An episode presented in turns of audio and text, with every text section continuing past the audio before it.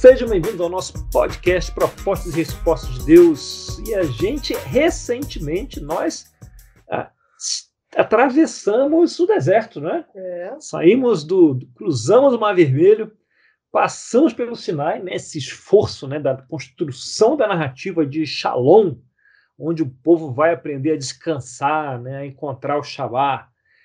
E para isso, o povo tem que largar a narrativa do império, a narrativa que eles viveram no Egito. Né? Então, eles cruzaram o Mar Vermelho e passaram pelo deserto, né? passaram por três testes: o teste do coração, Uhum. o teste da Alma, e o teste do, do- da força, do muito. do muito e o teste do muito. E aí, então, agora estão chegando no Sinai. No Sinai.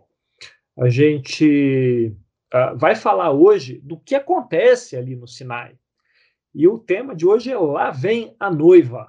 Né? Vamos falar dos casamentos no Oriente Médio, da Antiguidade.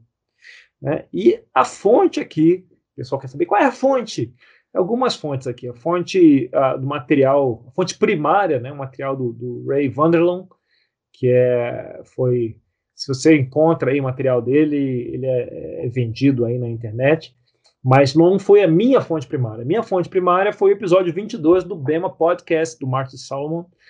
E, e nesse episódio especificamente, é, a grande maioria do que está nele vem desse episódio. Ele não é uma tradução direta, mas é o que mais se aproxima disso.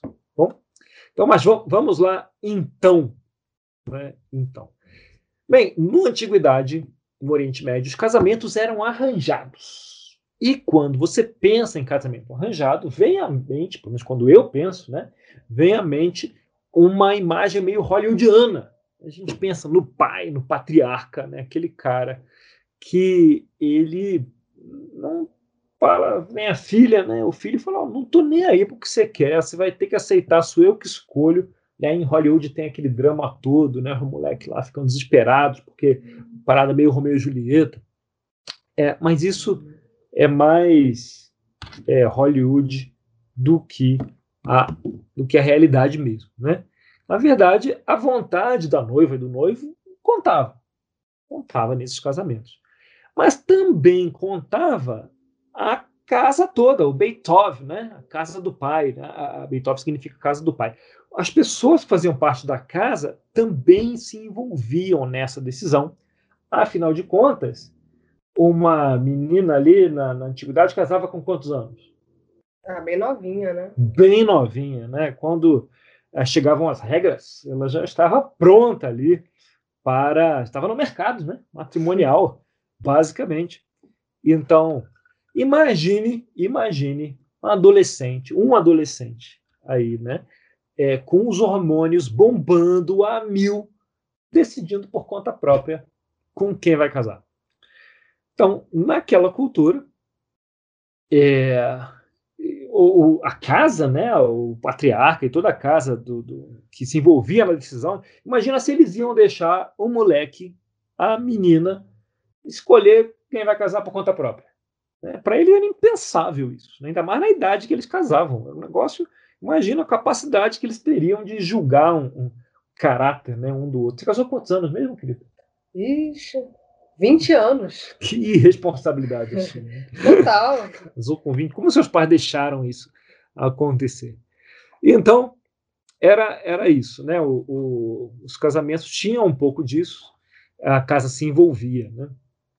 Então, antes de julgar né, casamento arranjado, essa força toda, e desconsiderar esses costumes que para nós parecem muito estranhos, ah, é bom imaginar que se tratava de um mundo diferente há dois, três mil anos atrás.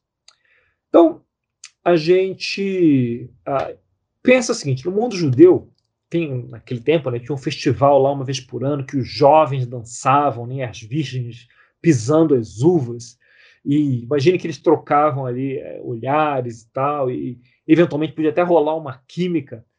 E aí o jovem podia chegar para os pais e falar: andei pensando que talvez a, a Rebeca ali podia ser uma boa escolha.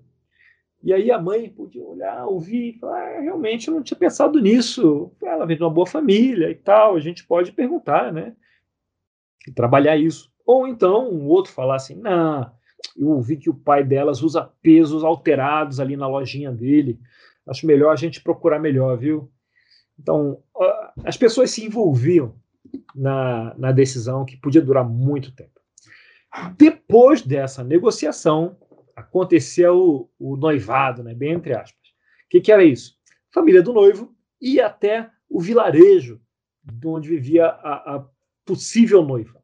Aí o pai pegaria um vinho e encheria um copo, passaria o copo para o filho. E o filho pegaria esse copo e oferecer para a moça. Ia falar assim: esse é o copo de um novo acordo que eu faço com você hoje. Não beberei mais desse copo até que beba com você na casa de meu pai. Se ela pegar o copo e beber, é a forma dela dizer sim, eu aceito a sua proposta. Você vê que ela aceita com um brinde. Aí, Rodrigão, aceita com um brinde. Se ela rejeitar o copo, é a oportunidade que ela tem de falar: não, não, não, não, não, não. Não, não topo. E obviamente não é porque o vinho era ruim, né? É porque ela não não estava afim daquele relacionamento.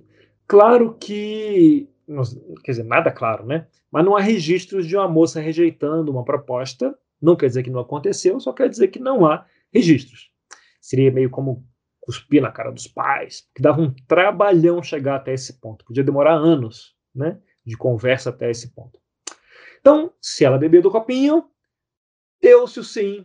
E aí, o que, que o noivo faz? Nada. Ele volta, viaja de volta para o vilarejo do pai, volta para casa do pai. Aí ele precisa construir uma ínsula. Né? Ele não tinha essa de casar e, e sair da casa do pai. Né? Ele volta, afinal de contas, ele volta para ajudar a família, né? o pai, a, a, a perseguir a vocação daquela família, né? se é tinha uma família que pesca, uma família que faz móveis, uma família que é, cultiva uva, né? Sabe-se lá. Mas ele, ele ah, aquela casa, a casa do pai, tem uma vocação. Ele volta para ajudar ali, né? Mas ele tem uma outra missão, que é construir essa ínsula, né? Que seria um quarto a mais, construir um quarto a mais colado na casa do pai. Que no Brasil chama de quê? Como é que você chama quando você constrói um, caso, um, um quarto colado na casa do pai? Puxadinho. Puxadinho, muito bom. Você acha que isso é invenção de brasileiro, construir puxadinho? Puxadinho existe há 3 mil anos ou mais. Desde que existe humanidade, existe puxadinho. Então, o cara volta, e isso não é tradução, né? Claramente, no episódio original do Bema não existe a palavra puxadinho, né? Para traduzir. Mas, o... então ele volta e ele vai construir o puxadinho dele preparar esse quarto. E ele. Só que ele não tem, o moleque não tem a menor ideia do quanto tempo isso vai levar. Só o pai dele que sabe. Porque essa pode ser, talvez, a última oportunidade que o pai tem de ensinar algo para o filho, né? enquanto o filho está completamente embaixo da asa dele. Então, o pai pode ser generoso e, e construir junto com o filho lá, ficar né, virando cimento, concreto lá, com o filho, construir junto, ou ele pode deixar o filho, está ensinando alguma coisa, né? Deixa o filho aí se virar e o moleque vai ter que fazer tudo.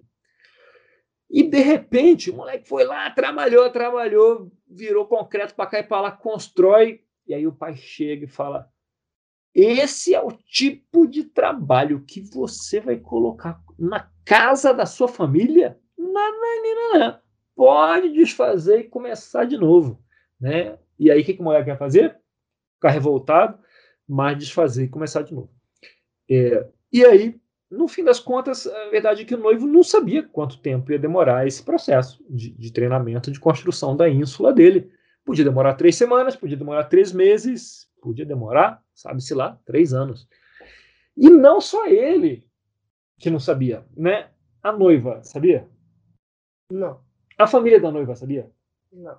Não sabia, né? Tudo que ele sabe, no, do lado da família da noiva, é que chegou esse rapaz, pediu a mão da moça, voltou para a casa do pai dele para preparar um lugar para a futura família e só desapareceu. Não troca zap e sumiu. Um dia, o pai vai chegar o moleque e falar: Ó, já tá bom, curti, beleza, já tá bom, acho que você já entendeu, construiu aqui, tá bonito. Daí o que, que eles vão fazer? A família da noiva, do noivo, vai botar né, o burrico de novo, mochilinha nas costas, vai viajar até o vilarejo da noiva de novo. Né, e eles vão chegar.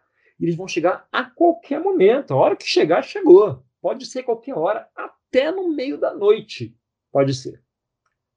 Então, tem alguma história na Bíblia que lembra a chegada do noivo no meio da noite? Eu lembrei aqui. Qual, qual história?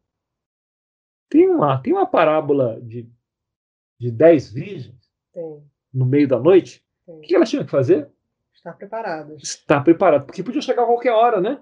Uhum. Então a gente vê essa história e a gente acha completamente esquisito, né? Estranhíssimo. Mas para eles, não. Para eles não era estranha, porque é, a partir do momento que a família do noivo deixa, ele podia voltar. A festa podia ser dali a dias, semanas, meses, sabe-se lá. E a, a, a noivas né, deveriam estar prontas. Porque Mateus 25. né? se Mateus 25, porque se ele chegasse, a festa ia começar e quem não estivesse pronto ia ser deixada fora do banquete. Tam, tam, tam. Eventualmente, é, o grupo do noivo, né, a família ia chegar e não ia chegar de táxi. Ia chegar. E como é que ia chegar? Ia chegar de andando, né? Caminhando lá com os burrinhos e, e, e alguém ia ver de longe a família chegando. Acho que devia ter alguma característica, alguém ia ver e daria o alarme. Ah, chegando! E aí a noiva ia ser separada rapidamente para ser consagrada, né? ia tomar aquele banho ritual para estar preparada para a cerimônia, não só no corpo limpinho, mas também preparada espiritualmente para a cerimônia, muito parecido com o nosso casamento, né, querido? Claro, mamãe. Igualzinho. Então, ela seria consagrada ali, né? separada para esse momento sagrado.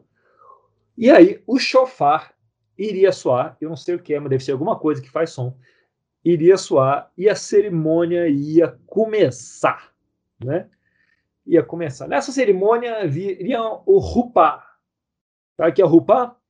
Sabe aquelas camas de hotel chique que tem um dossel? Sabe o que é um dossel? Não. em cima da cama, aqueles quatro varas que tem em cima da cama com Sim. lençol em cima, que parece coisa de princesa, Sim, sim. né? Todo filme de princesa, de, de palácio tem aquele negócio em cima da cama, né? Uhum.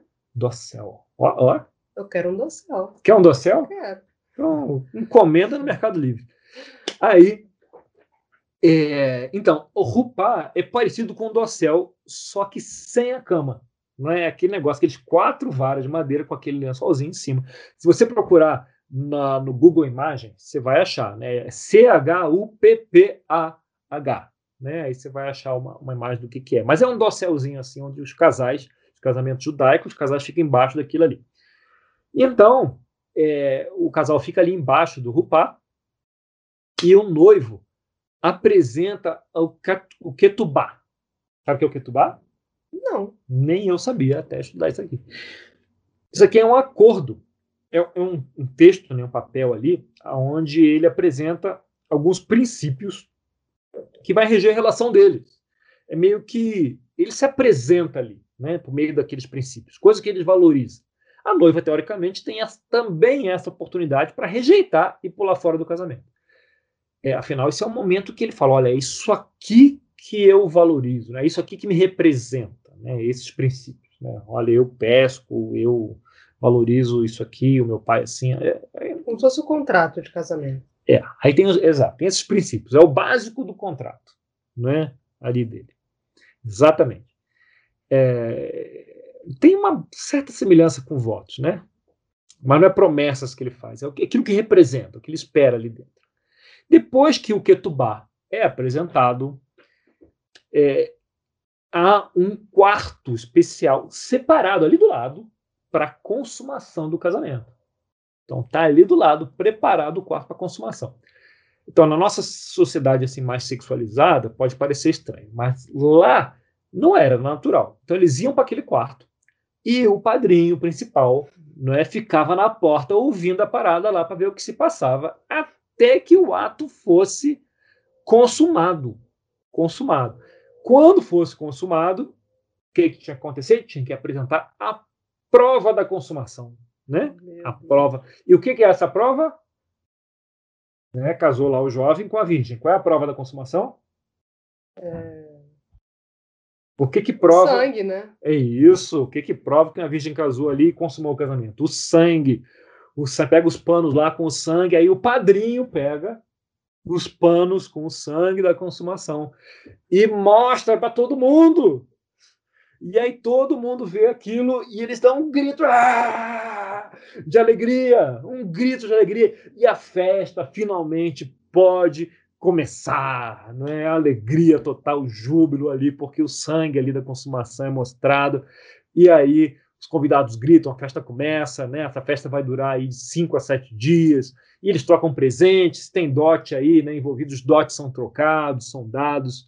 E tem início a lua de mel, que leva um ano inteiro. Maravilha. Maravilha. Por um ano, eles não vão assumir grandes responsabilidades naquela comunidade, ele não vai para a guerra, e mais, ele não pode nem se afastar muito. Sabe esse negócio de sair para pastorear ovelha pelos campos e ficar dias longe? Não pode, tem que ficar perto ali. Trabalhos mais tranquilos nesse primeiro ano, porque a ideia é que eles passem a se conhecer bem. A gente tem que lembrar que eles não se conheciam, né? A moça recebeu um sujeito na casa dele, né? né arranjado ali pela família. Ela viu o cara, ele desaparece, volta do nada, consuma a parada.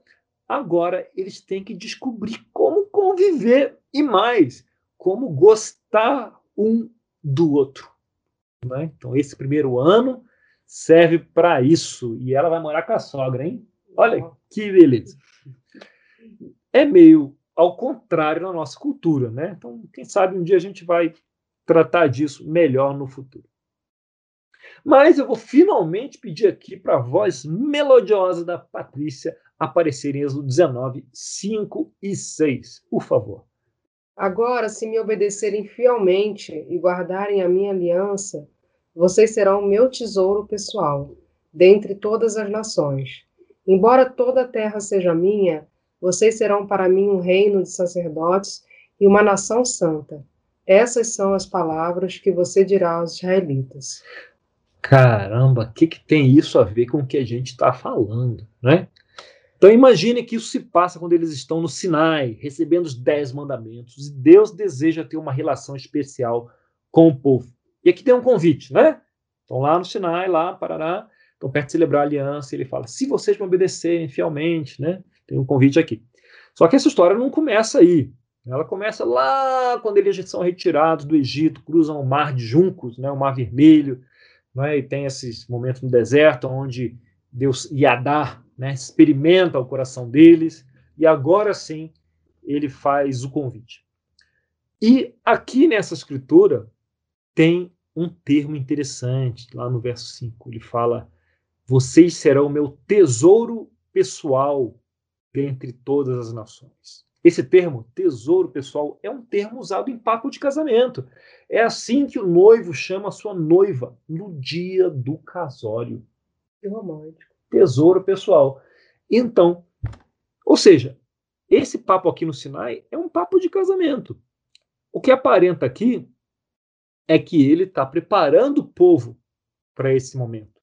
E veja, cinco versos depois disso, Moisés é, é, Deus diz para Moisés de consagrar o povo, que é um outro momento do casamento. E é possível seguir essa narrativa até o fim, né? Se a gente pegar, a gente pode imaginar o noivado voltando lá para Gênesis 10 a 15, quando Deus diz a Abraão: Deixa a casa de seu pai e vá até a terra que lhe mostrarei. Nem parece com o noivado. Então, o que, que era isso? Né? Esse compromisso do noivado. É, é, e aí, lá nesse momento, você tem o caminho de sangue, tá lá no episódio 13, que é uma cerimônia de quê? De noivado. Né? Quando Abraão lembra, está inseguro e tal, para tem uma cerimônia de noivado, que é o caminho de sangue. É o tipo de acordo que se espera caso Deus esteja vendo isso, nessa relação, como um noivado. Então, depois disso, o noivo se vai. E a gente tem um período no Egito, que é onde Deus estaria distante. Né? É, o povo está no Egito. Depois, eles iriam se reunir debaixo do Rupá. Né? E aí você tem a nuvem que cobre o Monte Sinai, né? simbolizando aí o Rupá. No Rupá, o noivo apresenta o Catubá, né? E o Ketubá, aquele onde ele se apresenta, o que é importante para ele. E o que, que ele apresenta no Sinai? O que, que ele apresenta lá? Os Dez Mandamentos. Os Dez Mandamentos, que são aquilo que Deus vai, como Deus vai definir aquele relacionamento. E depois disso, você tem a consumação do casamento. Você pode dizer que acontece no tabernáculo, né? o quarto de núpcias, ali, o tabernáculo, onde Deus se encontra ali com, com Moisés, né? que representa o povo. A troca de presente no casamento também acontece. Se você ouvir os mestres falando da lei, eles falam da lei como um presente. Às vezes, especificamente como um presente de casamento. Afinal de contas, o judaísmo sempre viu a conexão entre o que acontece no Sinai e um casamento. E aí você tem a lua de mel, ou um ano de mel, né? Quer dizer, que é considerado aquele tempo todo perambulando pelo deserto. Em Jeremias 2,2, o que diz lá em Jeremias 2,2? Vá proclamar aos ouvidos de Jerusalém. Eu me lembro de sua fidelidade quando você era jovem. Como noiva, você me amava e me seguia pelo deserto, por uma terra não semeada. Então Deus via esse tempo como uma lua de mel. Acontece também Ezequiel 16, 23, em Oséias. Mesmas metáforas. Tem outras referências interessantes. Lá em, em João 14, diz assim no verso 2: Na casa de meu pai há muitos aposentos. Se não fosse assim, eu lhes teria dito: Vou preparar-lhes lugar. Se eu for lhes preparar lugar, voltarei e os levarei para mim, para que vocês estejam onde eu estiver. E aí, alguma semelhança? Vamos ver lá em Marcos 13, 32. Quanto ao dia e a hora, ninguém sabe, nem os anjos do céu, nem o filho, senão somente o Pai. Hum, ninguém sabe a hora. Que estranho. E o, o, o Martin, né, lá no Lema, ele cita uma história do Talmud. Ele diz assim, e essa história diz assim, quando perguntam ao noivo, sei lá, pela enésima vez, fala assim, então, quando, afinal, quando será o seu casamento? Daí ele tira o chapéu, pega e joga para o alto o chapéu e diz: Ninguém sabe, nem os anjos do céu, nem o sol, a lua e as estrelas, e nem eu. Só o meu pai sabe, diz ele, exasperado. Parece muito com uma certa resposta de Jesus quando lhe perguntam sobre o dia e a hora não é? Bom. Ninguém sabe. Claro que, se isso é um casamento, nós temos um pequenininho probleminha. É. pequenininho probleminha. Afinal de contas, se você conhece o seu texto, quando Moisés desce da montanha com o Ketubá, né, os dez mandamentos nas mãos, pela primeira vez, você lembra o que está acontecendo? Bezerro de ouro. Bezerro de ouro. Né? Moisés está tendo aquela conversa com Deus, está escrevendo lá o Ketubá. E Deus vira para ele e fala: Ó, oh, Moisés, tá rolando uma parada muito doida lá embaixo. Vai lá, dá uma olhada. Viu? E então aquele. Tá esperando aquele clima romântico, né? Mas. hum, aí Moisés volta e encontra o povo fazendo o quê? Dançando e cometendo idolatria. Adorando, né? Uh, o bezerro. O bezerro. Qual é a analogia aqui, né? Você imagina que. Quem é a noiva aqui? Israel, né? Então Israel está cometendo idolatria no, no dia do casamento. Quer dizer, a noiva está sendo infiel no dia do próprio casamento. Sabe, como se o noivo virasse para buscar o Ketubá e quando ele volta, ele encontra a noiva cometendo adultério durante a festa. Que trash. que, que trash, né? É uma parada meio inacreditável. Né? Assim, não pode ser, né? Não, não pode ser. Né? Em Êxodo 32, diz assim: Quando Moisés aproximou-se do acampamento, viu o bezerro e as danças, irou-se e jogou as tábuas no chão ao pé do monte, quebrando-as. Cara, quando a gente lê isso, né, leio isso e falo, caraca, o cara perdeu a linha, bicho. O negócio tinha sido escrito por Deus. O cara quebrou as tábuas. Que loucura. Né, assim. Mas, se você vê do ponto de vista do que está acontecendo ali, Moisés estava vendo, né? Ele entendia o que estava acontecendo ali. Essa reação faz muito mais sentido. Porque não é quebrar as tábuas. É, naquele momento, a aliança não fazia mais qualquer sentido. Porque, tipo, a noiva destruiu o relacionamento ali. Era para ter um relacionamento ali, mas destruiu, acabou com tudo. Não tem que tubar, não faz mais sentido nada. Né? E aí ele destrói as tábuas. Mostra uma indignação aqui é, que é diferente né, daquela, daquela que ele, quando ele matou o egípcio, evidentemente. É né? uma justa indignação. E aí ele moe o bezerro de ouro, espalha na água e faz os israelitas beberem a água, que é uma punição muito interessante. Eu nunca pensei em fazer isso quando precisava disciplinar meus, minhas filhas aqui. Mas é, é, é uma punição é, interessante aqui. Agora, tem uma passagem estranhíssima ali em número 5, no 16, que diz assim: O sacerdote trará a mulher e a colocará perante o Senhor. Então apanhará um pouco de água sagrada num jarro de barro e colocará na água um pouco do pó do chão do tabernáculo. Depois de colocar a mulher perante o Senhor, o sacerdote soltará o cabelo dela e porá nas mãos dela a oferta memorial, a oferta pelo ciúme, enquanto ele mesmo terá em sua mão a água amarga que traz maldição. Então o sacerdote fará a mulher jurar e lhe dirá: Se nenhum outro homem se deitou com você, e se você não foi infiel nem se tornou impura enquanto casada, que esta água amarga que traz maldição não lhe faça mal. Mas se você for infiel enquanto casada e se contaminou por ter se deitado com um homem que não é seu marido, então o sacerdote fará a mulher pronunciar este juramento com maldição. Que o Senhor faça de você objeto de maldição, de desprezo no meio do povo, fazendo que a sua barriga enche e que você jamais tenha filhos. E que esta água que traz maldição entre em seu corpo, encha sua barriga e a impeça de ter filhos. Nossa. Passagem que provoca muita discussão, obviamente, três mil anos depois disso, né, num outro contexto. Moisés, o que, que ele está fazendo aqui? Algo parecido, né? Foi antes. Então, algo parecido ao fazer os israelitas beberem dessa água. Peraí, mas e a parte que a barriga incha e tal? Não fala igual, né? Mas é interessante que ao fim dessa passagem, é, pessoas morrem de praga, né? A praga atinge o povo, que parece ser o, o julgamento de Deus, né? Daqueles que bebem a água chegando. Mas depois dessa treta toda, algo impressionante acontece. Algo inacreditável acontece. Moisés volta para o monte, pega outras tábuas e retorna do ponto que havia parado. Você imagina só. Acontece tudo, aí o noivo volta para a festa, arruma as cadeiras de novo nos seus lugares, bate na roupa, tira poeira e fala assim: então, tá bom, tá bom, onde é que a gente estava mesmo? Vamos, vamos voltar aqui para a festa. É, é inacreditável. Mesmo. E, e esse é o Deus que nós vemos vez após vez. De novo, e de novo, e de novo, e de novo. Amém. Né?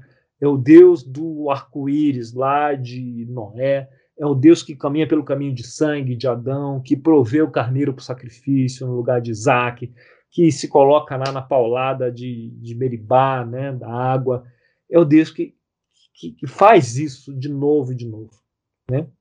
Mas aí, nesse ponto, né, é, depois dos, do, dos Dez Mandamentos, está aqui escrito: é, sou um Deus zeloso, punindo os filhos pelo pecado dos pais até a terceira ou a quarta geração. Lembra disso? E o que, que vem depois disso? Terceira ou quarta. Que, que é isso? Que Deus bom é esse que pune pela terceira ou quarta? Mas está depois escrito que ele vai mostrar amor por quantas gerações? Mil gerações. Mil gerações. Não, mesmo texto. É, obviamente é uma hipérbole aqui. Né? Se é hipérbole para mil, que, que não é hipérbole para três ou quatro? Uhum. Que, o que se mostra que essa passagem é a, é a diferença, né? Deus que traz o julgamento, do julgamento de Deus para o amor de Deus, né? É isso que, que essa passagem aqui conta. E a gente acaba se prendendo. Terceira ou quarta geração vai trazer julgamento. Não, que ele está mostrando aqui a diferença do, do julgamento para o amor. Tem os dois? Tem, mas o amor é muito maior. Então, é, é curioso, quando Moisés queria ver a Deus, Deus fala assim: tá bom, mas antes disso você tem que saber quem eu sou. Ouça, eu sou Adonai, Adonai, cheio de graça e compaixão, lento para ter raiva, abundante amor, mostrando o amor até mil gerações. A gente foca na terceira, né? Para fechar, querida, para fechar o casamento tem que terminar, né? Para fechar o casamento, vamos pegar o Ketubá aqui. Quem é o Ketubá mesmo?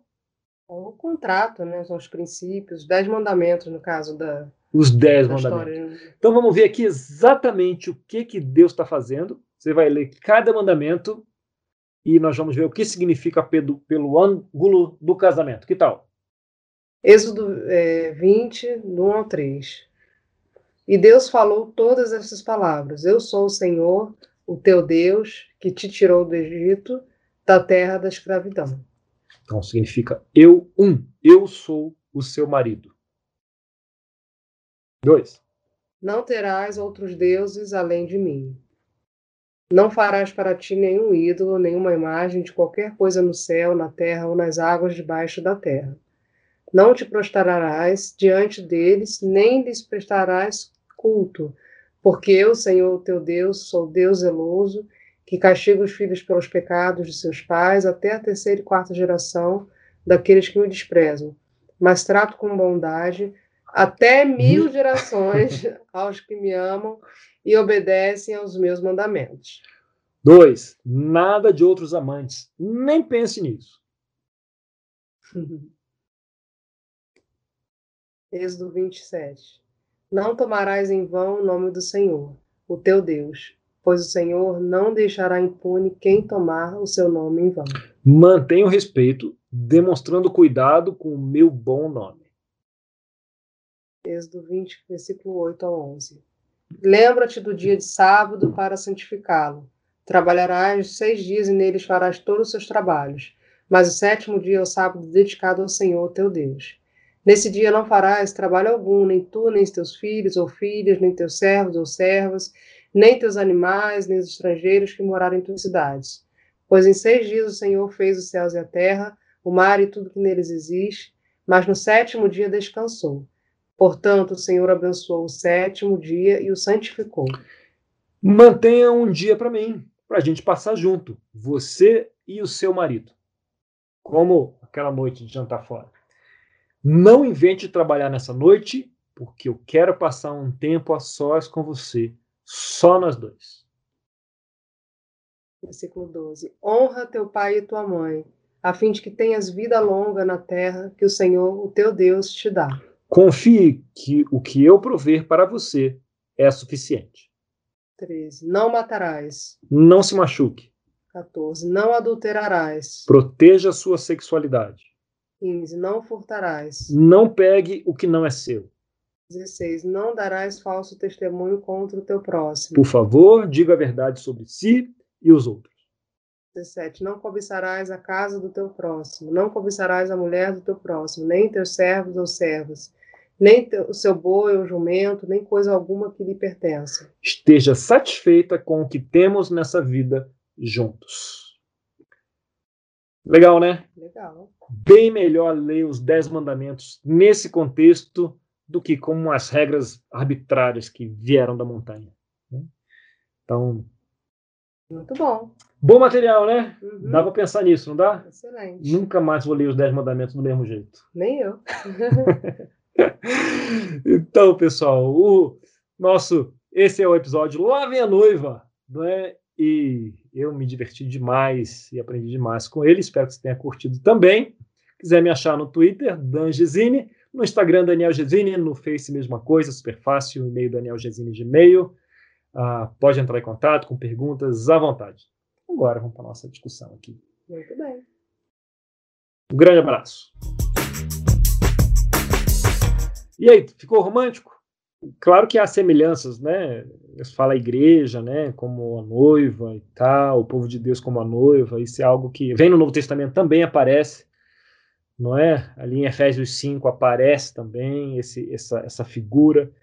Mas e aí? O que, é que chamou a atenção de vocês? Fez sentido? Não fez? É interessante que a gente ouve muito né, sobre a questão de. Assim, eu ouvi nas últimas meses sobre o José, né? Que aceitou Maria, ela estando grávida, né? uma situação que para nós ocidentais é bem complexa, né? Bem difícil. Mas quando você olha da perspectiva de Deus, nada mais é do que o, o amor dele, né? a forma como ele. Você está falando do arrependeu-se, David, do 32? Não, da, da, forma como Deus age, né? Amando, amando, é, não, não, é só porque é esse do, no, no 32 que ele fala o Senhor arrependeu-se do mal e tal, eu achei pesado, né? Assim. Dependendo da teologia que a gente adota, a gente fica bem desconfortável com esses versos que aparecem que Jesus, que Deus muda de ideia, né, sobre algo.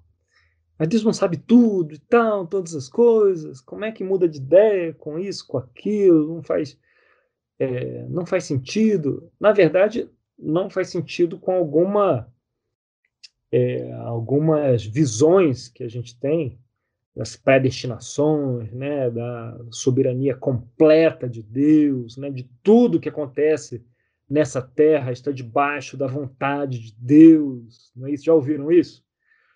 É, e, e essa é uma forma de, de enxergar as escrituras que é, muitos creem, né? Eu, eu tenho dificuldade com isso, na verdade, porque a gente vê Deus com planos e tendo que o tempo todo que adaptar seus planos por causa do povo, né? Por causa que as pessoas que ele escolhe, Deus, Deus escolhe pessoas muito interessantes, heróis, né, para trabalhar com eles, mas pessoas que fazem coisas certas e fazem coisas erradas, como o próprio Moisés.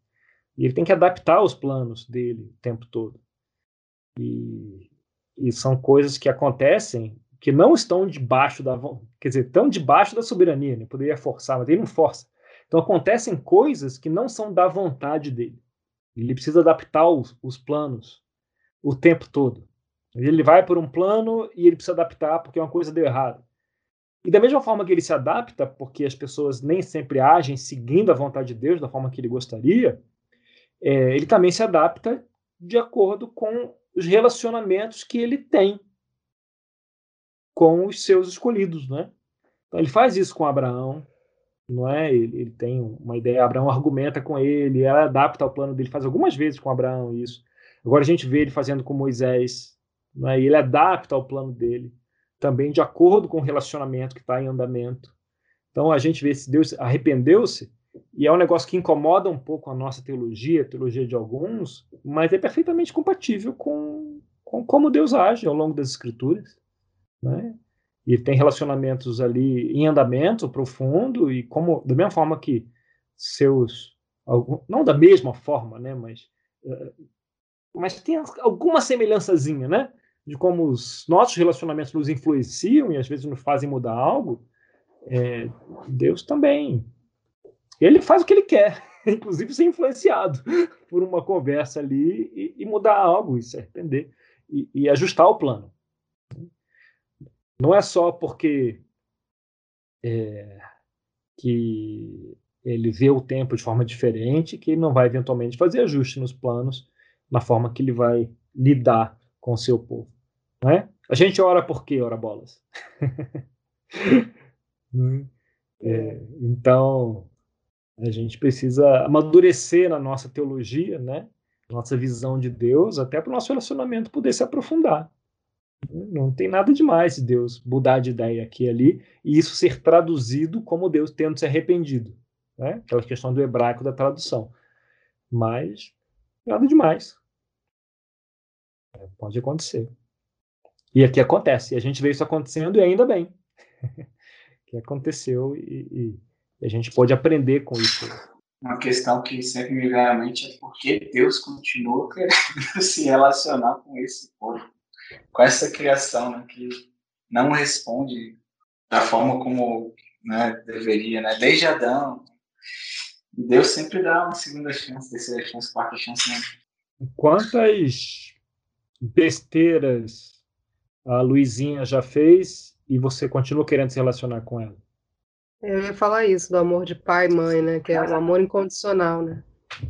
E aquele povo, perto da maturidade de Deus, aquele povo é uma criança. Não é? Eles são, fazem bobagem, é, derramam sorvete na roupa, e, e é isso. cospe no chão, quebra copo. É, eles fazem esse tipo de coisa o tempo todo. E quando crescem, fazem bobagens mais chatas. Né? Maiores. Então, na adolescência, então. E você continua, e a gente, como pai, continua querendo se relacionar, continua querendo perdoar. Né? Tem uma vontade de perdoar tremenda. A gente quer só um sinalzinho assim, ó, para reconciliar. Assim. Não precisa dar muito, não, dá só uma migalhinha de tanto de vontade que eu quero reconciliar, né? Por isso, quando Deus fala aqui do amor dele, de mil anos, mil gerações, é, a gente entende isso melhor na paternidade. Né? Três, quatro gerações para mil. Então, tem o julgamento? Tem. Tem a justiça? Tem. Tem o castigo? Tem. Mas o amor e a vontade de perdoar é muito maior. Né? Então, a gente experimenta uma sombra do que é o amor de Deus quando a gente tem filhos. Mesmo com o nosso amor imperfeito, né? E, uh, um monte de, de impureza, mas a gente consegue ter uma sombra do que é nesse amor de Deus, desse jeito. A gente não entende fora, lê essas coisas, caramba, como é que Deus é tão paciente, não acredito, vai perdoar de novo, não, não. A gente vê Jonas, né, com esse conflito.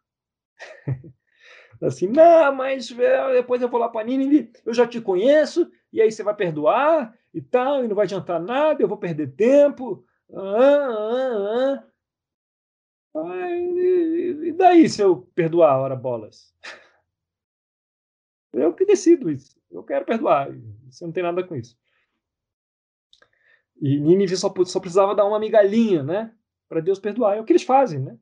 Eles cometeram um monte de barbaridade, mas eles vestem saco de panos, têm uma atitude de arrependimento, de, epa, beleza, é o suficiente, está perdoado todo mundo. Olha que coração e tal.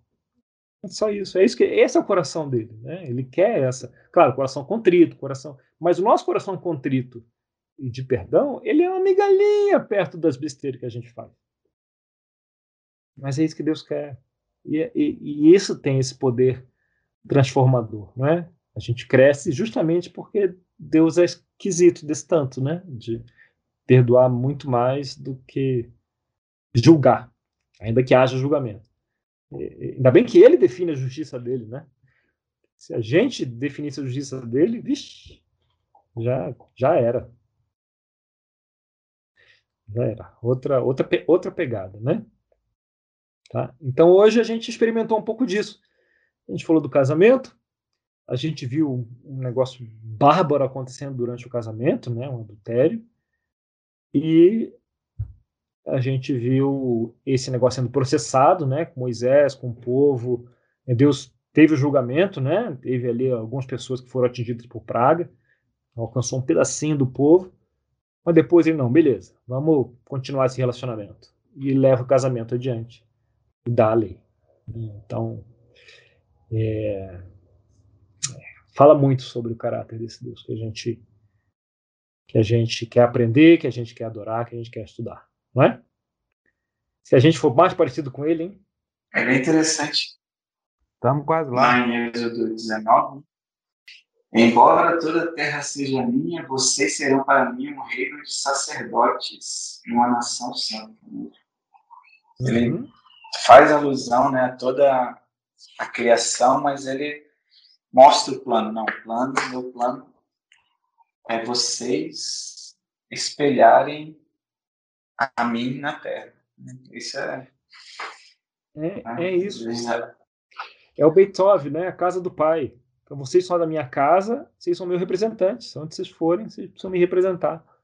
Né? Dessa, essa casa, esse patriarcado aqui, onde eu sou patriarca. Né? Se você é noiva, vocês vão me representar. E é isso mesmo. Né? Então, a nação de sacerdotes, onde todos podem representá-lo. Legal, né?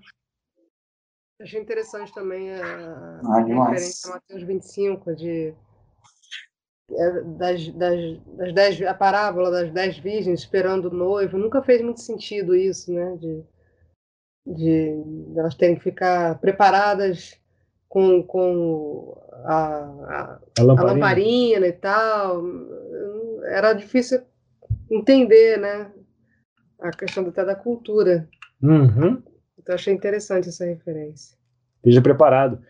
Deus usa essa referência cultural né, para falar disso, né, a necessidade da gente estar preparado é, dentro desse relacionamento, né, desse casamento com Deus, né, tá, tá atento. Mas a gente não, não pescava referência. Eu também nunca tinha pescado essa referência. Chegar no meio da noite, coisa estranha. Festa não está marcada. A gente marca a festa de casamento com dois anos de antecedência. Um dia exato, a hora exata. Se não tiver uma pandemia mundial, vai acontecer naquele dia. Mas eu, eu vou ter que ouvir de novo, viu, Daniel? Peguei todas as referências suas aí, não. Muito bem, é por isso que está gravado. Então, pode rever quantas vezes quiser. E a Nathalie vai ter que fazer um esforço para arrumar alguma coisa desse papo aqui.